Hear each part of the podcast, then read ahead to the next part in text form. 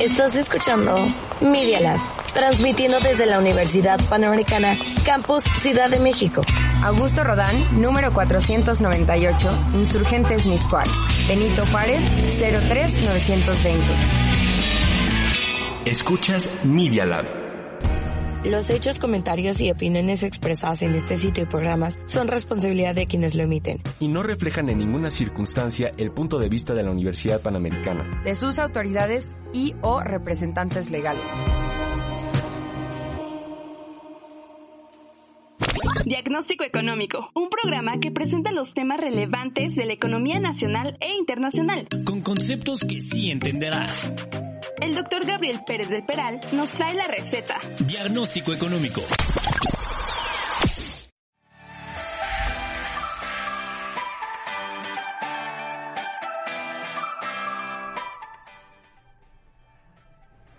Muy buenas tardes, nuevamente aquí en su programa de diagnóstico económico, como todos los jueves a las 13 horas, en donde eh, me da mucho gusto estar con mis alumnos, pues revisando las variables que movieron los mercados durante la semana. Hay muchas noticias. Hace unos minutos el Banco de México acaba de, de anunciar su decisión de política monetaria.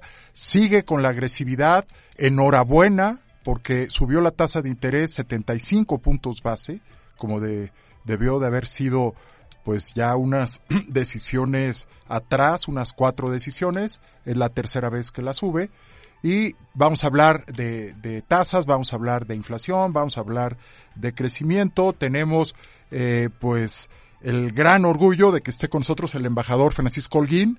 Mi estimado Francisco, qué bueno que estás nuevamente aquí en tu programa. Aquí es tu casa, Francisco. Hola, muchísimas gracias. Eh, bienvenido nuevamente con sus recomendaciones de libros. Espero que nos recomiendes algún libro, ¿no? Para nuestros alumnos y, sí. y para todos los profesores, ¿no? Perfecto. Entonces hablaremos también de crecimiento económico, hablaremos de la reunión del COP27, vamos a hablar también de, de cuestiones del INE, ¿no? Muchos de ustedes investigaron el, el fuerte recorte de casi 5 mil millones de pesos para el INE en el presupuesto de egresos de la Federación del, del próximo año. Hay una reunión, perdón, hay una manifestación el domingo muy importante, ¿no? Para defender la democracia en el país, porque el actual gobierno quiere eh, hacer fuertes modificaciones al Instituto Nacional Electoral, ¿no? Quiere capturarlo, es evidente, no es no es eh, una opinión, está documentado y pues va a ser muy importante la manifestación del próximo domingo. Bueno, sin más preámbulo, pues me gustaría que se presentasen mi estimada Regina, ¿no? Tenemos eh, alumnas, Regina, eh, Ana y Ivania de Ciudad UP. Si quieres presentarte, qué estudias, un pasatiempo y alguna frase, mi estimada Regina. Claro que sí, muchas gracias. Yo me llamo, yo soy Regina Flores, estudio en Ciudad UP, en la carrera de Finanzas Cuantitativas. Y el día de hoy tengo una frase y es, la nueva fuente de poder no es el dinero en manos de pocos, sino la información en manos de muchos, de John Nesbitt. Excelente, excelente. Bienvenida. Muchas Regina. gracias. Ana, qué gusto que pudiste Igualmente, venir. Gracias. Yo soy Ana Victoria, estudio en la ciudad de UP y estudio igual finanzas cuantitativas. Y mi frase de hoy es, el conocimiento es la mejor inversión que se pueda hacer por Abraham Lincoln. Excelente. La era del conocimiento, la era de la innovación, la era de la información, importantísima para generar valor. Mi estimada Vania, qué gusto, ¿cómo estás? Igualmente, muy bien. Este, yo soy, ah, no, soy Vania. Eh, también estudio finanzas en Ciudad UP y un pasatiempo, mmm, me gusta correr y el gym.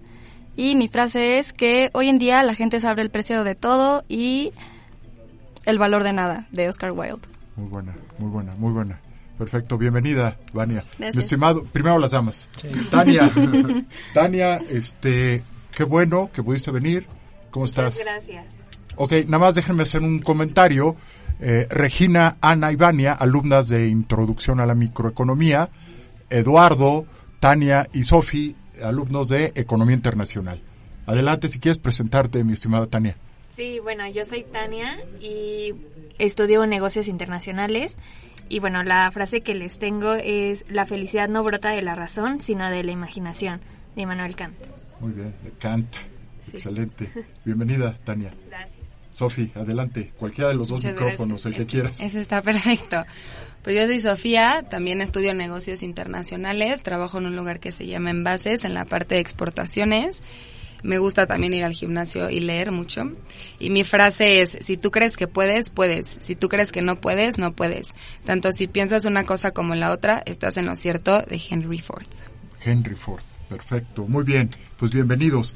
Mi estimado eh, embajador, quisieses eh, empezar con, con algún tema, lo del COP27. Bueno, antes, primero Eduardo, perdón. Este, no se preocupe, profe. Mi estimado Eduardo, que ya habías venido. Sí, ya.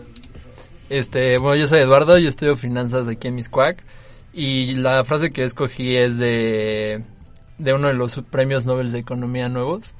Este, y dice, si quieres entender la geología, estudia los terremotos, si quieres entender la economía, estudia las crisis. Excelente frase, excelente. ¿De los recién eh, premiados? Sí. ¿No? Sí, sí, sí, es de este Con Bernanke. Bernanke. Bernanke, Sí. claro, expresidente de la Reserva Federal. Sí, justo. Bienvenido, Eduardo, nuevamente. Gracias, Ya profe. habías estado aquí en el programa. Sí, ya. Qué bien. Eh, mi querido embajador, eh, sobre el tema de, de COP, de, del, eh, la reunión del, del, sobre el clima. Es ¿no? una de las reuniones más importantes que se celebrará este año. Dudo que haya otras que tengan esta amplitud y esta, y esta consecuencia. En particular porque vamos a revisar qué es lo que se acordó en París y vamos a confrontarnos con los resultados de los compromisos que adquirimos en esa época en el marco de la Convención Marco de Naciones Unidas para el Desarrollo, para el Cambio Climático. Y por desgracia las noticias son malas porque teníamos el propósito de no alcanzar el 1.5% de calentamiento sobre el nivel preindustrial y a la fecha deberíamos estar ya alcanzando esta, esta cifra y estamos en 1.25. No lo vamos a alcanzar en el pequeño plazo que nos queda para la fecha que se había fijado como límite. Y por lo tanto, esta conferencia, que es una conferencia cumbre, se reúne cada año al más alto nivel. Es la conferencia de las partes del- de, estos, de este acuerdo y otros acuerdos como el protocolo de Kioto y otros relacionados con, con el cambio climático. Qué interesante. Y eh, las consecuencias de que no estemos alcanzando estos objetivos son muy severas. En particular, pues estamos viendo que desaparecen los glaciales, estamos viendo que desaparecen especies en, el mar y en la tierra. Hay cada vez eh, más violentos monzones, hay inundaciones en distintas partes del mundo y seguirá habiendo y seguirán siendo cada vez más graves. Va a haber crisis humanitarias, probablemente algunas islas se inunden, incluso algunas islas habitadas, aun si no son, eh, eh, si no es en, en- en islas, también en, en tierra firme, habrá inundaciones severas que tendrán graves eh, consecuencias, pérdidas de cosechas. Hay también un fenómeno contrario que es también aumentará la des- desertificación. Se están perdiendo es- espacios para la- el cultivo de la tierra, etcétera. En fin, un, serio, serio problema. Sí, multifactorial, ¿no? El, el- Definitivamente, el definitivamente. Muy bien, pues este, nuestros alumnos también están preocupados, hicieron algunas investigaciones sobre esto. Eh, Sofía, tú eh, investigaste, ¿no? Sobre esta parte de, de la agenda climática, ¿no? De, del- de Estados Unidos. Sí, bueno, lo que yo leí es que Estados Unidos no va a cambiar su postura independientemente de los resultados de las elecciones. Y fue John Kerry quien, quien, fue, quien dijo esto, que no, a pesar de que ganen los republicanos o los demócratas, su posición ante el cambio climático va a seguir igual. no se comprometen los Estados Unidos, eh, ellos prefieren mejor regular a sus empresas, no les interesa tanto hacer eh, acuerdos a nivel global, a nivel internacional. Ellos lo han dicho, ¿no? Nosotros no tenemos amigos, tenemos intereses y primero nosotros vamos a regular a nuestras empresas, no nos van a estar regulando, ¿no? Pues muy bien.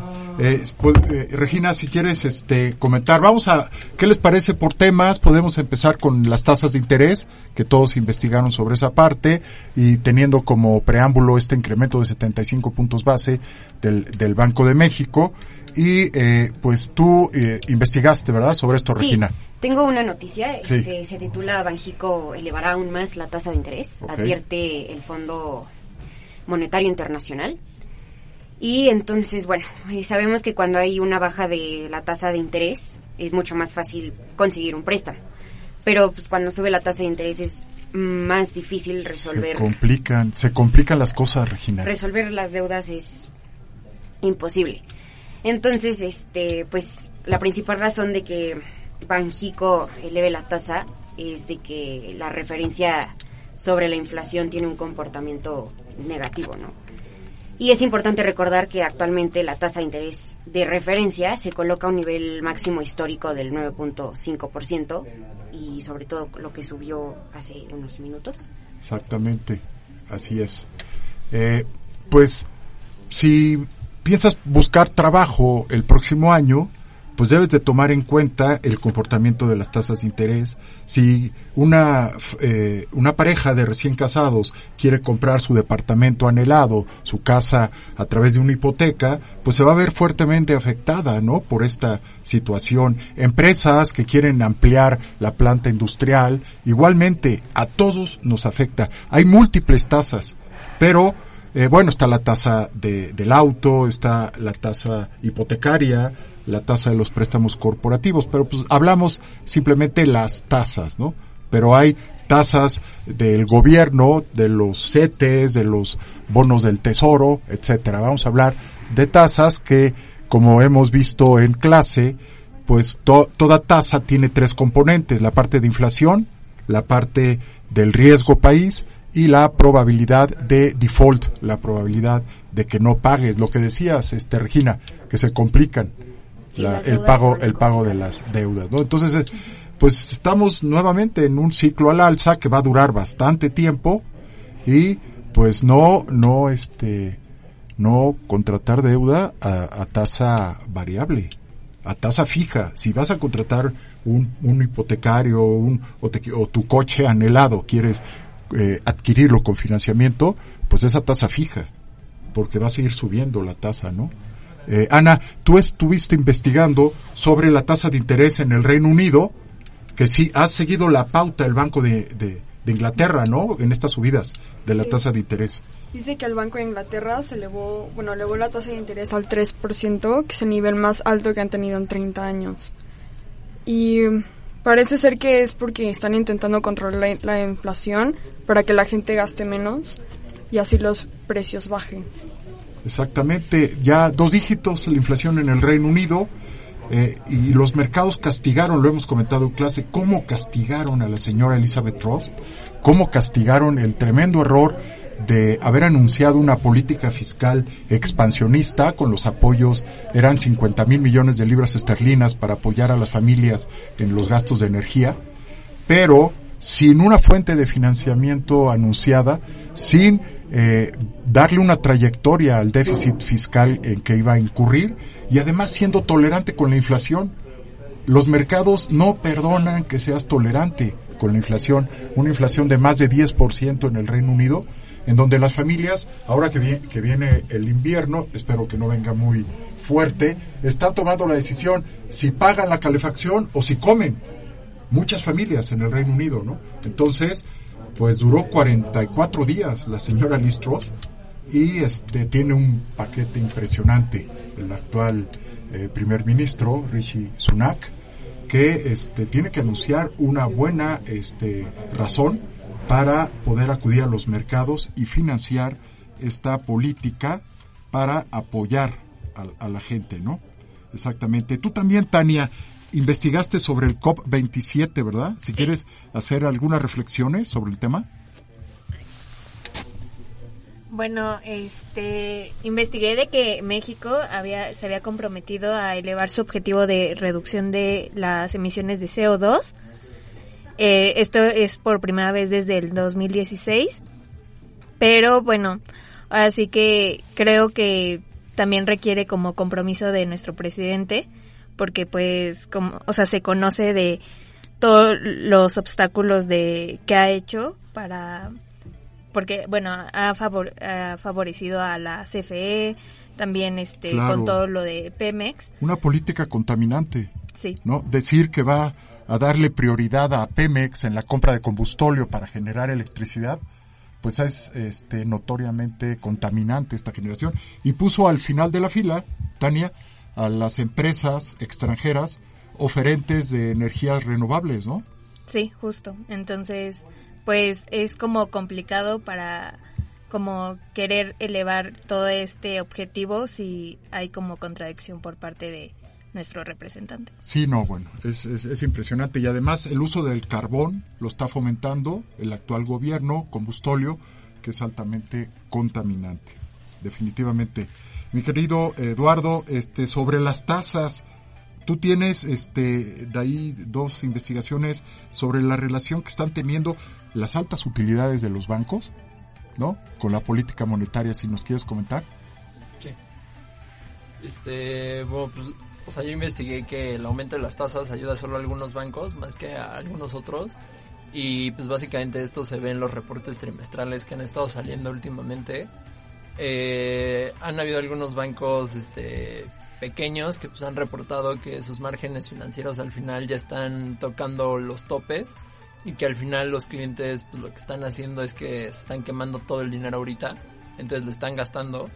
Y pues que al final los bancos grandes como JP Morgan, Bank of America, Goldman Sachs este están registrando todavía muy buenas utilidades o buenos resultados y pues al final es porque los clientes están dirigidos como a distintos sectores socioeconómicos y pues al final ellos tal vez los que están en JP Morgan y en estos bancos grandes pues tienen más dinero pues, no necesitan tasas tan grandes por así decirlo Exacto.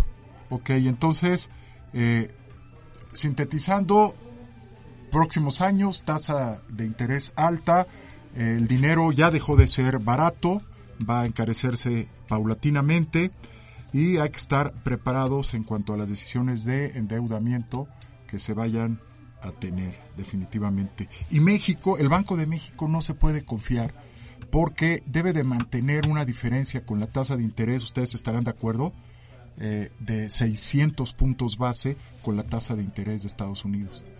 En la medida en que mantenga ese diferencial de tasas, evita que se deprecie el tipo de cambio, que ahorita tiene un muy buen nivel, ¿no? También investigaron ahorita que pasemos al tema del tipo de cambio, tiene este un nivel de menos de 20 pesos hasta ahorita.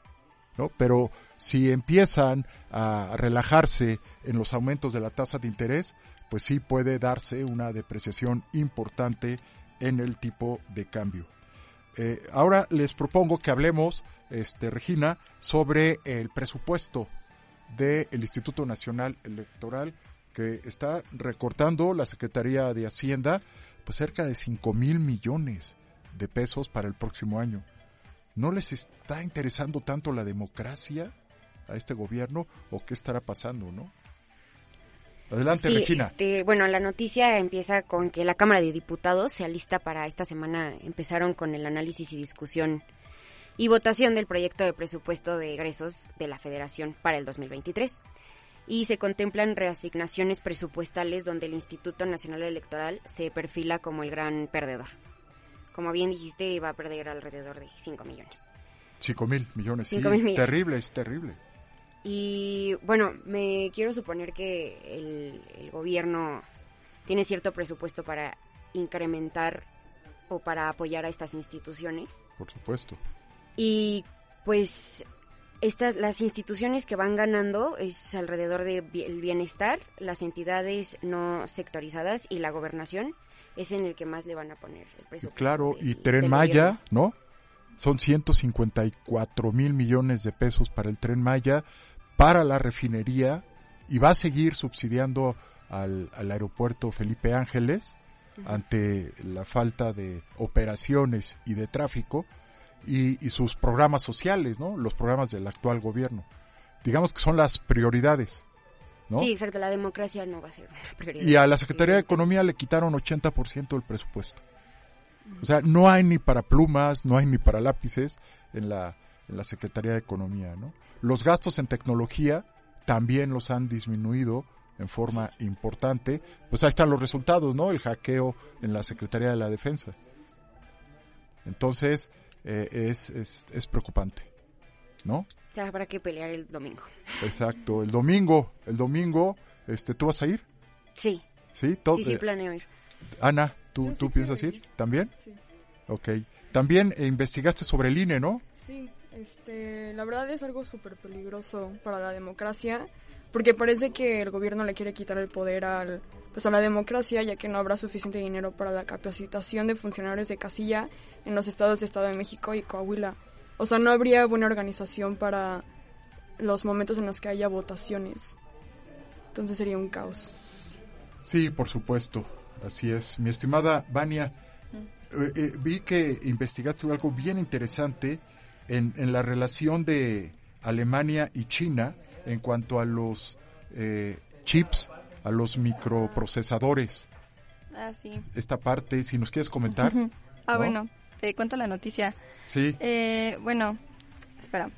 Es que el gobierno de Alemania eh, prohibió la venta a China de dos empresas suyas que se dedican a la fabrica- fabricación de chip y semiconductores en un movimiento que evidencia las crecientes reservas que eh, despiertan en la Unión Europea las inversiones chinas en tecnologías sensibles e infra- e infraestructura. Eh, esta decisión se produjo después de que Alemania autorizara la entrada del capital chino en una de sus terminales en Hamburgo. Y bueno, eh, esta operación, junto con la visita de tintes eminentes económicos del canciller, este Olaf Scholz, que fue a China, también ha generado muchísimas críticas que eh, pues ha creado mella en el en la coalición. Exacto. Eh, también, eh, espera. Aquí. Bueno. Adelante, adelante, perdón. Perdón, es que, eh, pues es como, mm, se supone que Alemania no quiere que, eh, como que darles ese negocio a China justo porque no quieren como, justo como con la energía que tenían de Rusia, no quieren como depender completamente de ellos y están como protegiendo, o sea, como las empresas nacionales para que no... Exacto, exacto. Así es. Parte importante de la inflación eh, global, parte importante de la inflación es la disrupción de las cadenas de suministro y pasa por la escasez de microprocesadores. Y el 50% de los microprocesadores se hacen a nivel global en Taiwán. Y pues con esta política de One China, ¿no? Que este, pues no sé cómo, cómo veas, mi estimado embajador, eh, que invada China a Taiwán o que sea en, en, en, un par de años o en tres o de plano, ¿tú crees que, que no vaya a invadir Taiwán? Es difícil de saber, es difícil de saber. Es eh, la política de China había sido una política tradicional. Nosotros podemos esperar 100 años que nuestros objetivos se van a cumplir y probablemente lo eso eso ocurriría. Pero con la disposición del presidente, bueno, el presidente del Partido Comunista Chino, Xi Jinping, que es una posición agresiva, agresiva y regresiva, porque me parece que estamos volviendo a un gobierno tipo el de Mao, eh, que fue desastroso en muchos sentidos, sobre todo en términos de derechos humanos para la propia población china, un gobierno autoritario. Y esos gobiernos autoritarios y nacionalistas tienden a tomar decisiones que pueden ser muy peligrosas para la comunidad internacional. Definitivamente. Y está cambiando ya el modelo de China, ¿no? También lo hemos comentado en clase. Ya están viendo hacia adentro. Ya no les está interesando esa, eh, pues, esas exportaciones, ese eh, buscar mercados a nivel internacional. Hay que recordar que la población de China es cuatro veces la población de Estados Unidos. Cuatro veces. Entonces, pues están volcando hacia adentro. Ahora, los chinos, ¿no? Muy bien, este, nuestro productor, mi querido Andrés, nos está pidiendo un corte de estación y regresamos a su programa de diagnóstico económico.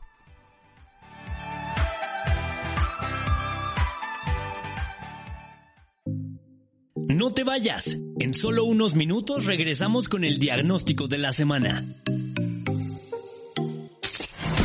Nosotros hacemos podcast, videos, fotos, notas, programas de radio y más. Síguenos en www.medialab.up.edu.mx. El Laboratorio de Medios de la Universidad Panamericana, Campus Ciudad de México.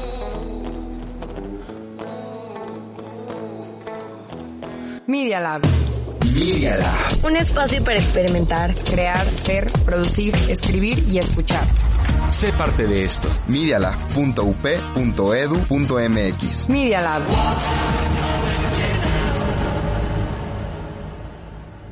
Nosotros estamos desarrollando ideas. ¿Y tú? Escucha Media Lab. Media Labs. Experiencias auditivas y visuales. Media Lab también se ve. En TikTok nos encuentras como arroba Media Lab. En Face puedes seguirnos en arroba Media Lab UPMX. Media Lab. La Universidad Panamericana tiene un laboratorio de medios que se llama Media Lab. Media Lab. Experimenta.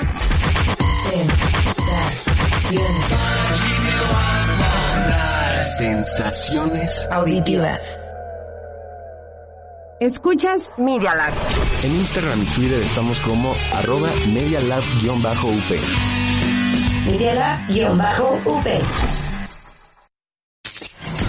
Nosotros hacemos podcast, videos, fotos, notas, programas de radio y más. Para conectarte, solo síguenos en www.medialab.up.edu.mx. El Laboratorio de Medios de la Universidad Panamericana, Campus Ciudad de México. Media Lab. Continuamos con su consulta. Diagnóstico económico.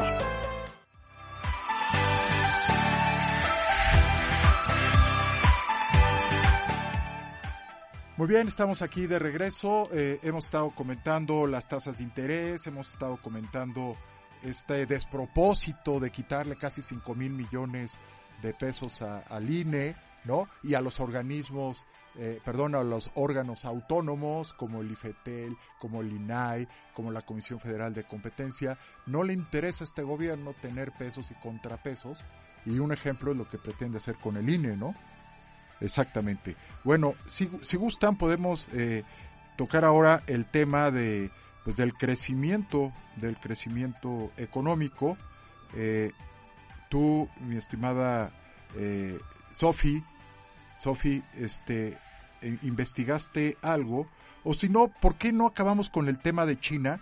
Tú te metiste a la parte de cero COVID, ¿no? De esta política de, de- ahora que estábamos hablando de China. Si nos quieres comentar algo. Pues sí, ahorita China tiene unas restricciones un poco estrictas, la gente no está muy de acuerdo porque pues cuestan mucho dinero, igual a la gente las está encerrando. Yo escuché el caso de que en Disney encerraron a toda la gente que estaba adentro y no no están haciendo nada más que tener medidas súper fuertes y pues el mundo se está dando cuenta que los nuevos casos de China están creciendo Sí. muy rápido. Ojo con eso, ¿eh? Ojo con eso. Están creciendo, eh, pues ahora que, que, que va a iniciar el invierno. Y esto trae otra disrupción adicional a las cadenas de suministro, que la mayoría de las cadenas de valor pues pasan por China, ¿no? Entonces ya se están revisando también los pronósticos de crecimiento y pues nos tenían los chinos acostumbrados a tasas de crecimiento del 10, del 12% y ahora no pasan del 3.5 y el pronóstico para el próximo año es de menos de 3%. Embajador, ¿cómo ves esto? Esto nos ofrece a, a México una oportunidad que por desgracia como que no estamos siendo capaces de identificar Claro. y de aprovechar. Sí. Porque es el momento del nearshoring, siempre y cuando nos aseguremos de que nuestra economía esté en buenas condiciones, nuestra apertura, nuestro respeto a los compromisos internacionales, a los acuerdos internacionales, hagan confiable para los inversionistas venir a México. Definitivamente, definitivamente. Otro de los temas que, que eh, me di cuenta que les interesó mucho fue este despido, ¿no? En Meta de cerca de 11 mil, de 11 mil personas, ¿no? Eh, ¿quién, ¿Quién gusta hacer eh, eh, algún comentario sobre esta parte de los despidos de, de Meta. ¿no? Hubo este, varios de ustedes que, que se metieron al tema, Tania. Justamente. ¿Cómo viste? 11 mil, ¿no? Pues sí, es preocupante porque fue eh, del 13% de sus empleados. No, bueno. Además de que dijeron que todas sus contrataciones para ma- de, de ahorita hasta marzo 2023 iban a estar congeladas. Y también, o sea, de que todo esto de los despidos se están observando en otras empresas de, del sector tecnológico. De hecho, unas este, es como Snap de Snapchat. Por ejemplo. Sí, Stripe, de, que es en pagos en línea. Lyft de reservas de coches como conductor. Amazon y de hecho la como igual una muy conocida que ahorita se está mencionando de Twitter. Exactamente, despidieron a, a todo Twitter México, ¿no? Este, pues está yendo sobre el principal costo de una empresa, que es la nómina, el señor Elon Musk. Y él es especialista en minimizar costos y tiene que recuperar sus 44 mil millones de dólares que pagó y aparte una deuda de 13 mil millones de dólares que adquirió con, al haber comprado Twitter. Regina. Una duda, o sea, ¿por qué decidió salirse de Twitter México, o sea, despedir? No, no, o sea, Bueno. Eh, no, para mi- minimizar los costos, Ah, ¿no? ok. Había mucha gente, él consideraba que había mucha gente contratada en, en- en Twitter México y lo que está haciendo es una reorganización, pero va a seguir presente, por supuesto, Twitter en México, ¿no? Ahora, el gran problema que ha sido, y ustedes estarán de acuerdo, el desastre de Twitter, son los bots, ¿no? Las granjas, los, todos estos tweets de odio, los haters, que, que no han podido, no pudieron acabar con ello, ¿no? Dice que él va a acabar con, con todas estas prácticas que va a permitir y que va a magnificar la, la libertad de expresión. Entonces, pues vamos a ver, ¿no? ¿Qué, qué, qué sucede, ¿no? Si Trump va a seguir ahora, este, ya ven que estaban suspendidos, y, ahora con las elecciones, que ese es otro de los temas que, que vamos a comentar. Así es. Eh, pues tú misma, mi estimada Regina, investigaste sobre la cumbre G20, ¿no? Ah, sí. Si nos quieres comentar algo de la de, de, de que, de que México va a abordar, ¿no? En, en esta Sí, este, México se enfocará la inflación. en la próxima reunión del G20 que se celebrará en Indonesia sobre la alta inflación, las subidas de las tasas de interés en los bancos centrales y la guerra bélica entre Rusia y, e Ucrania, ¿no? Ok. Y este, pues sí, uno de los impactos más devastadores que ha causado este conflicto de, bueno, la guerra, es que todas las tasas de los bancos en el mundo han estado subiendo y mm, los dos países que están en guerra, yo no sabía esto, pero generan fertilizantes y diferentes tipos de granos que muchos países dependen de su producción. Exactamente. Y digamos que ahorita está en, en pausa eh, esa producción. Exacto. Y hablando de, de, de aspectos bélicos castrenses, tú investigaste sobre la OTAN, Sí. Vania, y este, el presidente de Turquía, Erdogan, tuvo ahí unas declaraciones en cuanto a la, a, a la anexión Mm. a la OTAN, ¿no? Sí, este justo está en oposición de que se una Suecia y otro país. Eh, bueno, de que se unan a la OTAN porque justo ellos ahorita están como refugiando a, a personas que ellos buscan como terroristas. Que, o sea, ellos ya han pedido que los extraditen y Suecia como que no, no hace nada. Entonces como que se oponen porque se supone que la OTAN está hecha como para mantener la paz entre los países y Suecia no está ayudando a que eso suceda con justo con Turquía. Entonces Turquía y mm, había otro país, no me acuerdo. Eh, son los como los únicos dos países que están en contra de que se una Suecia y todos los demás como que están intentando convencerlos de que ya se dan. Ok. En este contexto, en donde el señor Putin no está interesado en que los países colindantes con Rusia se anexen al- a, la OTAN, ¿no?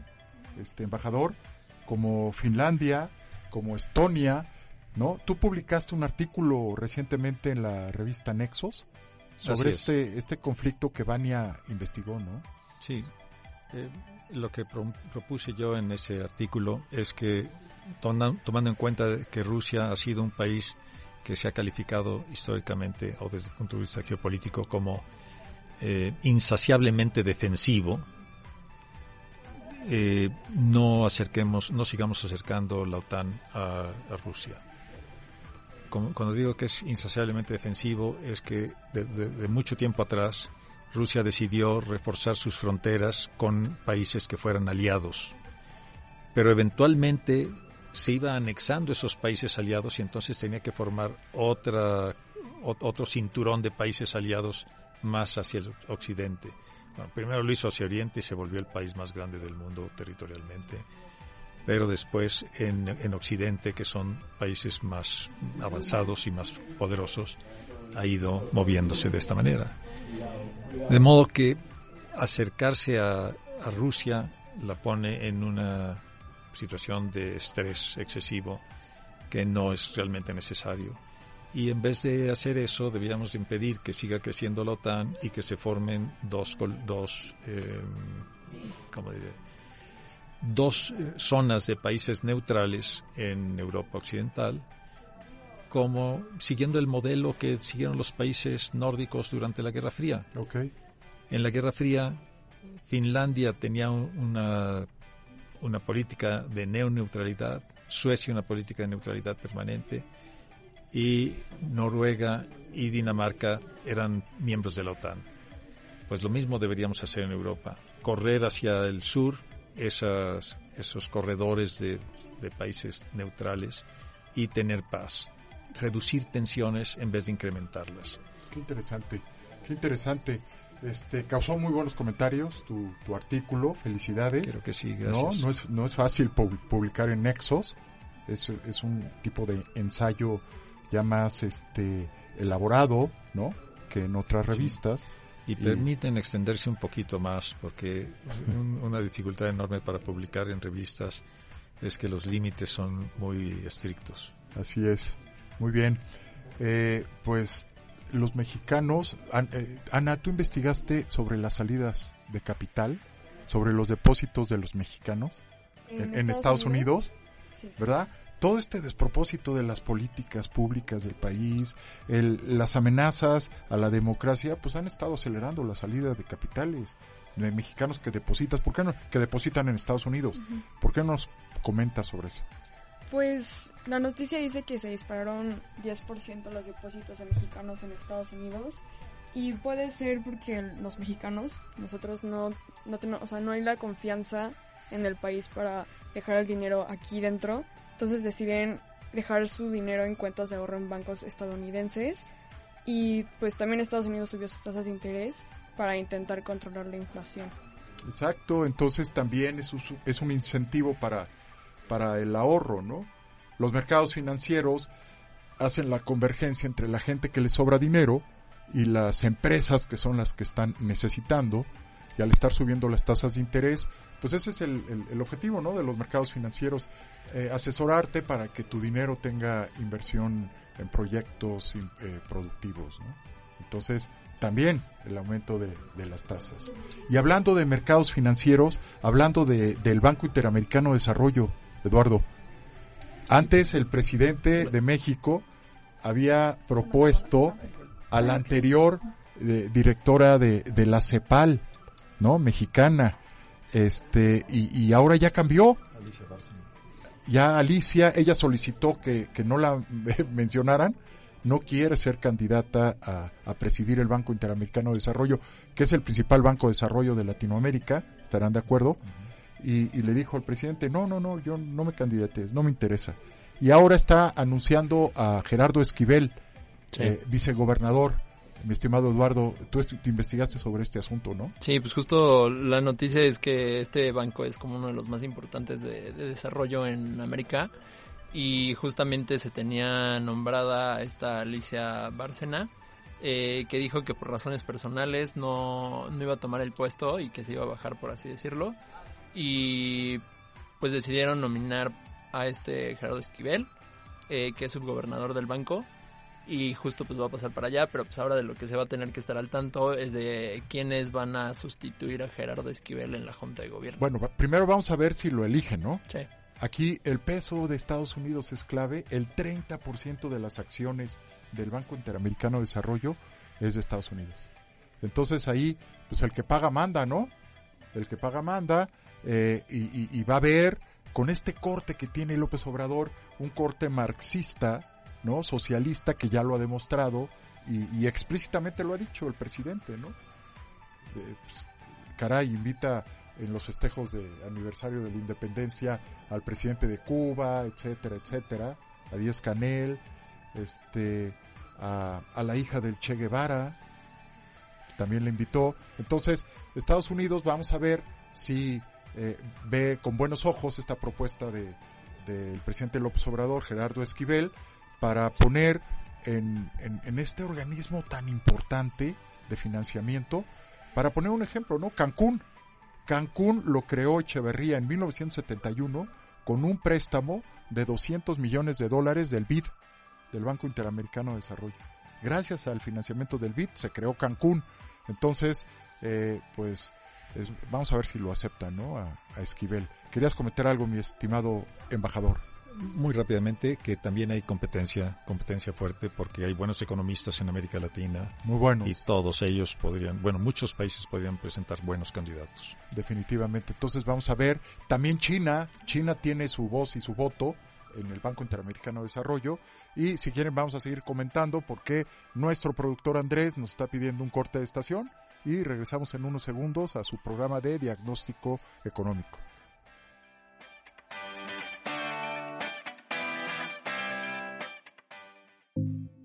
No te vayas. En solo unos minutos regresamos con el diagnóstico de la semana. Continúa escuchando Media Lab. Media Lab.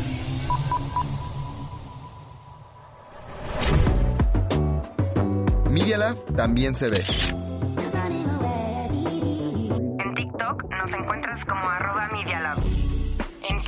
Puedes seguirnos en arroba Media Lab UPMX. Media Lab. La Universidad Panamericana tiene un laboratorio de medios que se llama Media Lab. Media Lab. Experimenta.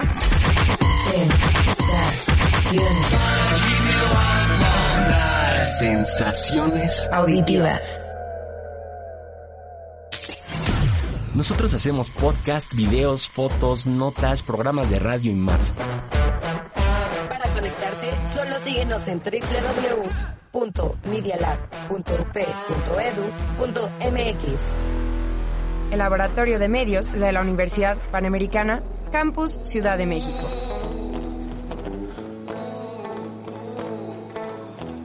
Media Lab. Escuchas Media Lab.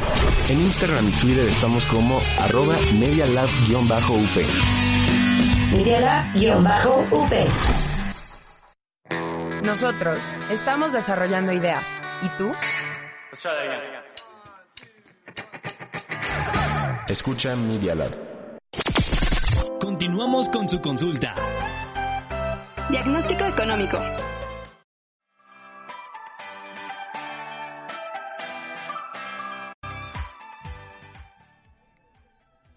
Perfecto, ya estamos aquí nuevamente en la emisión número 11 de esta temporada número 16 del programa de diagnóstico económico, en donde es un programa pues, hecho por mis alumnos, para mis alumnos, y ellos son los que están investigando y comentando diferentes aspectos. Bueno, eh, Sofi, sobre la reubicación, ¿no? Relocalización de las empresas como parte de esa búsqueda de competitividad, eh, en donde pues eh, estas cadenas están eh, tratando de maximizar el valor, ¿no? Investigaste sobre este tema. Sí, pues hay intención de que 400 empresas que están en Asia de Norteamérica se relocalicen en, en México.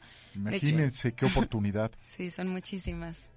Sí, se juntaron Raquel Buenrostro con Catherine Tai justo para hablar del tema del TEMEC, de la materia energética y para poder apresurar este acuerdo y que se puedan localizarlo, relocalizarlo más antes posible. Sí, aquí es cuando México se debe poner las pilas. Hay un conflicto entre Estados Unidos y China. Trump inició una guerra comercial. Eh, se están peleando. Eh, Biden ya les dijo que ellos quieren fabricar los microprocesadores, que no quieren depender de China.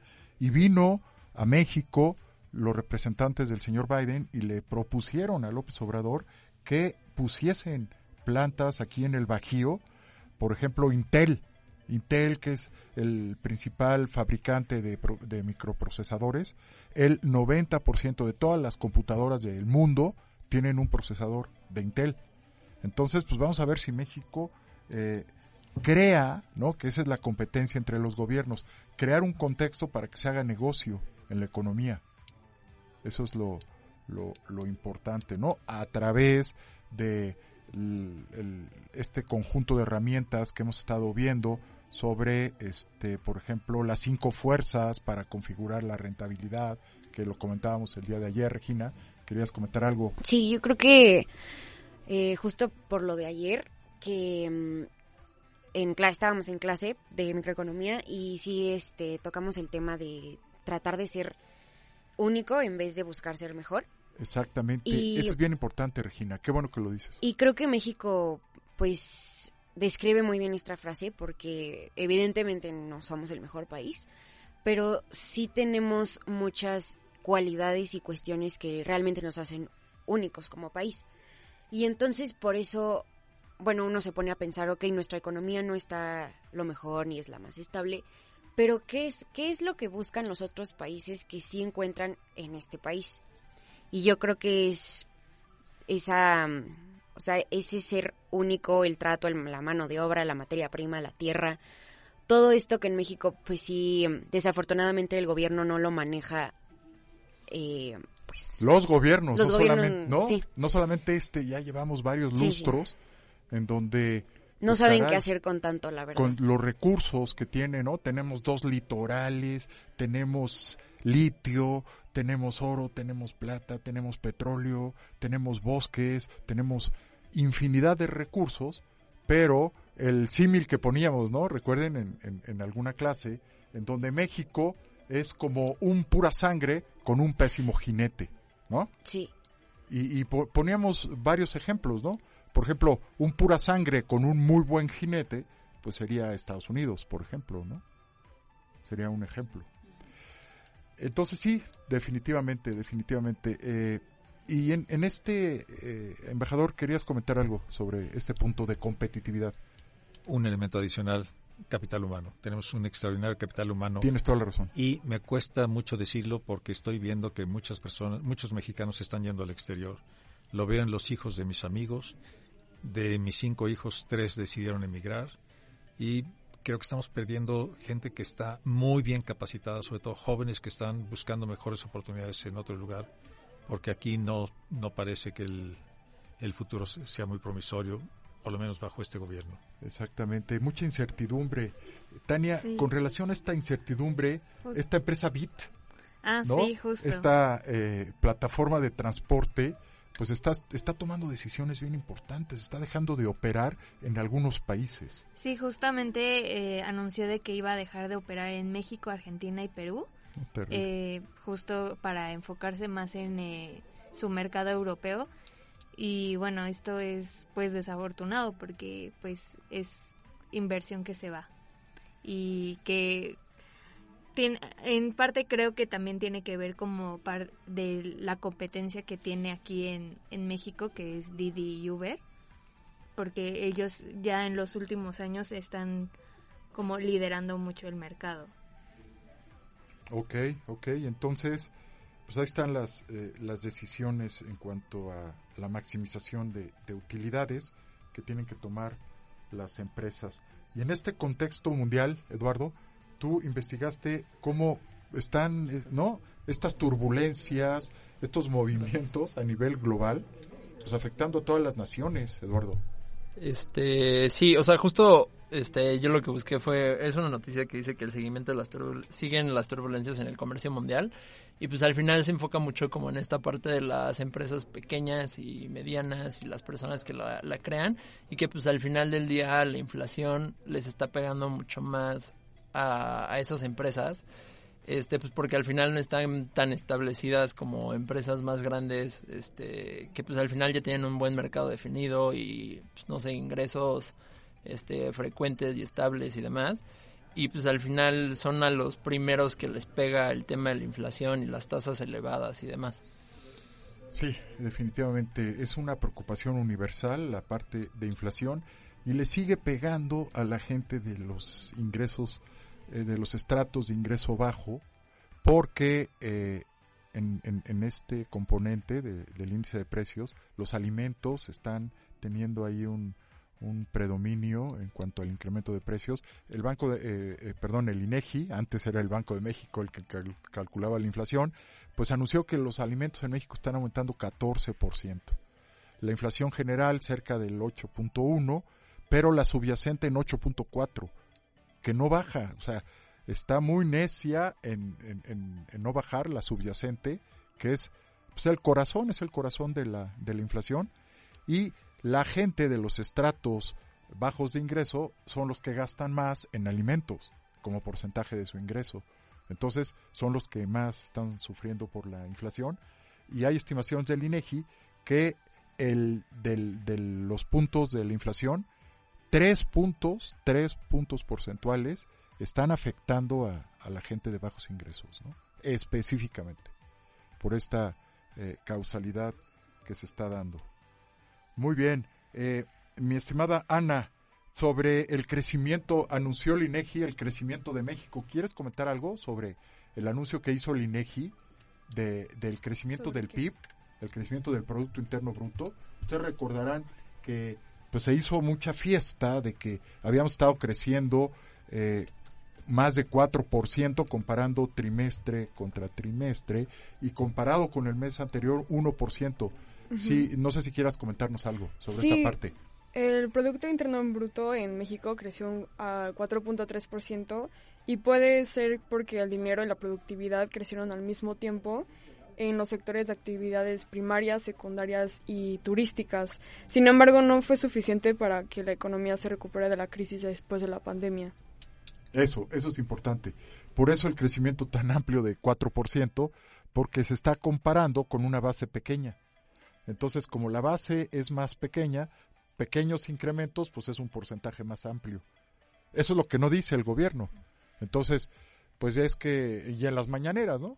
Lo, lo, lo, dice constantemente, vamos muy bien, vean ustedes esa tasa de crecimiento de 4%, pero es por el comparativo tan pequeño de base. Digamos que lo que está pasando es una lenta recuperación a los niveles prepandemia. Y a nivel Latinoamérica, pues México es de los que se está tardando más en alcanzar esos niveles prepandemia en cuanto al, al crecimiento, ¿no? de la economía efectivamente. Este, Vania, sobre las exportaciones de, de, Estados Unidos de gas, ¿verdad? Este, hay que decirlo, a nivel global está habiendo una disminución en los energéticos y, y, aquí tiene que ver mucho con el principal productor de petróleo a nivel mundial que es Estados Unidos. ¿no? Sí, justo, o sea, los envíos de Estados Unidos eh, de gas natural han estado incrementando y eh, entre enero y julio de este año, estas exportaciones se alcanzaron 192 millones de pies cúbicos diarios. Y bueno, en medio de la crisis energética de Europa y en el mundo, las exportaciones este, de Estados Unidos pues han subido muchísimo más. Y bueno, también mm, poco más de los envíos de gas natural de Estados Unidos eh, se han estado exportando como gas licuado y México se encuentra en el top 10 de los compradores de este gas. Exactamente. Efectivamente. Entonces, este, los alimentos, los alimentos siguen subiendo, hay un, se está mitigando el, el incremento de los energéticos a nivel global, a nivel internacional, pero esta presión en, en, los precios va a seguir por eh, el conflicto bélico que ya mencionaba Regina, eh, en, en, los principales productores de granos y cereales, ¿no? Como es Rusia, como es Ucrania, que le está pegando muy fuerte a la cadena alimenticia. Muy bien, muy bien. Eh, si si les, les parece bien, podemos pasar a un tema de México que causó mucha controversia ahora el fin de semana, porque en la Cámara de Diputados se eh, anunció, se aprobó que estos fondos de estabilización que tiene el gobierno para mitigar la baja de los ingresos se van a poder alimentar de valores financieros, estos fideicomisos, ¿no? Uno de, de los, una de las fuentes son las CIEFORES, que son las sociedades de inversión que están componiendo a las AFORES, y tú, Eduardo, eh, eh, viste, te interesó este tema de la compra que van a hacer las CIEFORES de deuda, ¿no?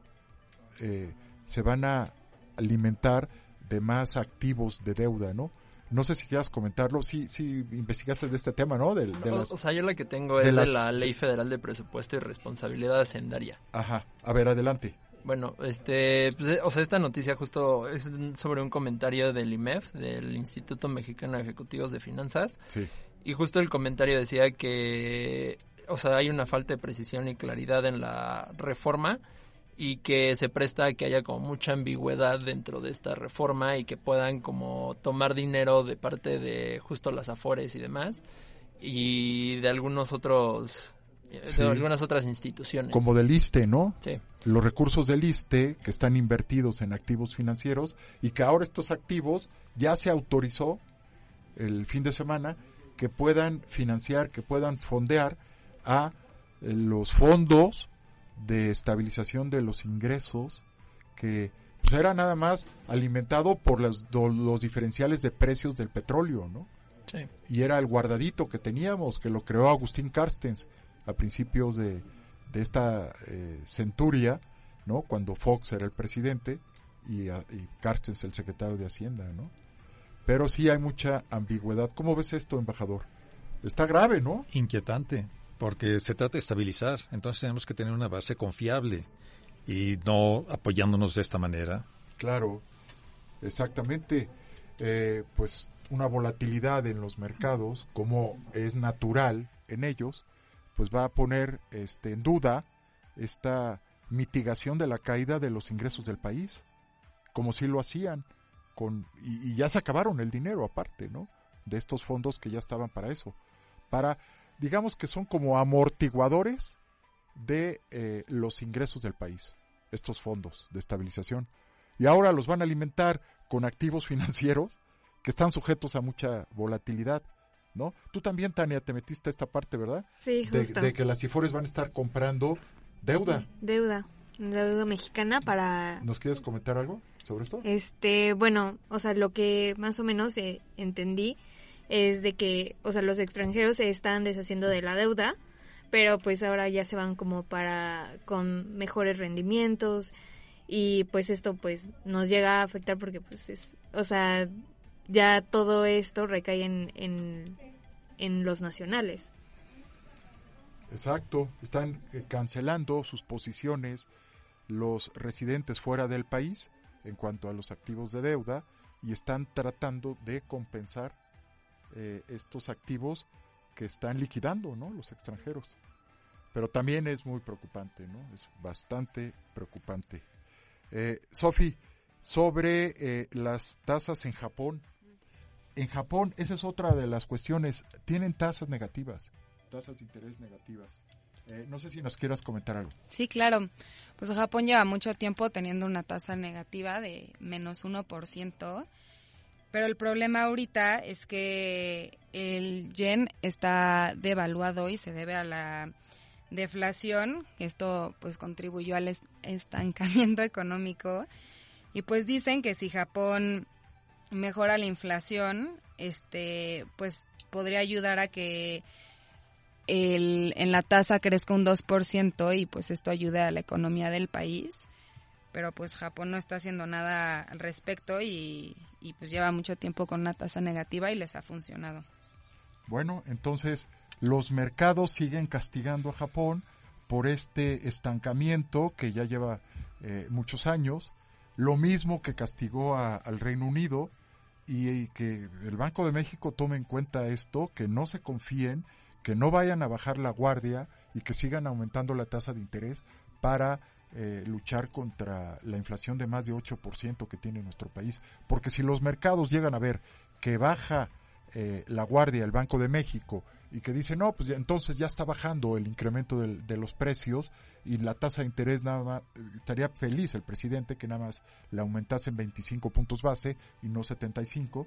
Entonces los mercados, los residentes en el extranjero empiezan a vender más, ¿no? Empiezan a vender más sus posiciones y se deprecia aún más eh, el tipo de cambio, que ahorita está fuerte en México, ¿no? Menos de 20.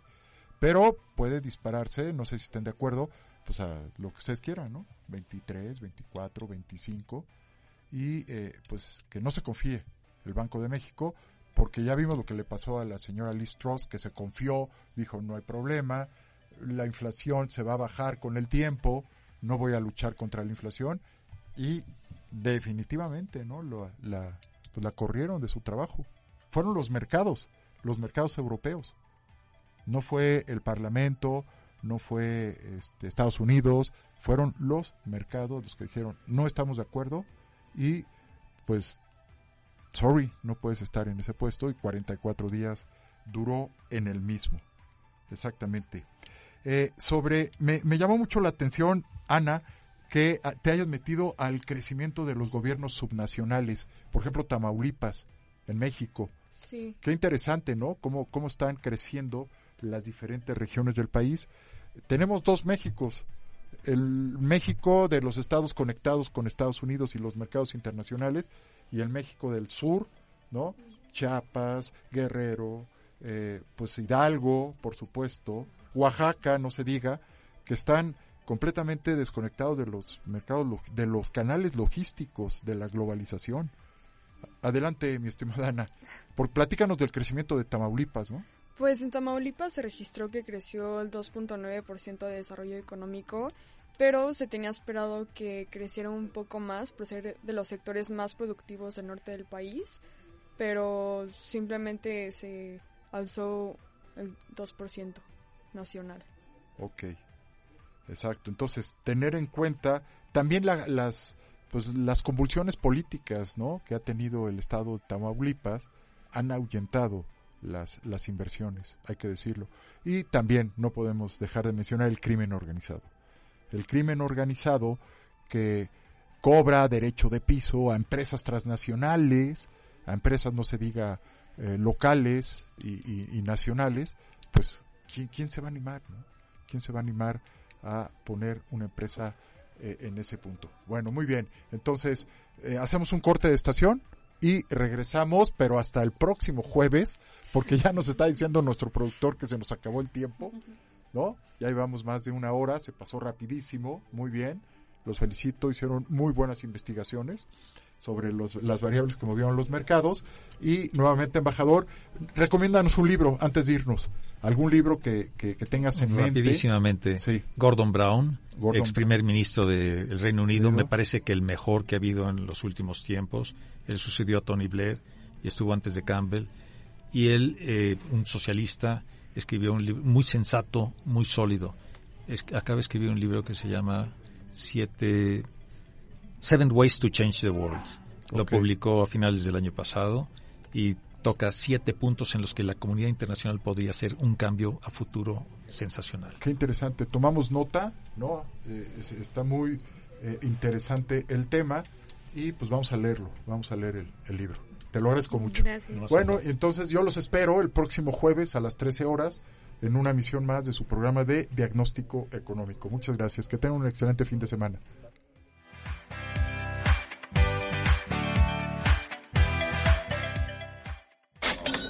Hasta aquí la consulta de hoy.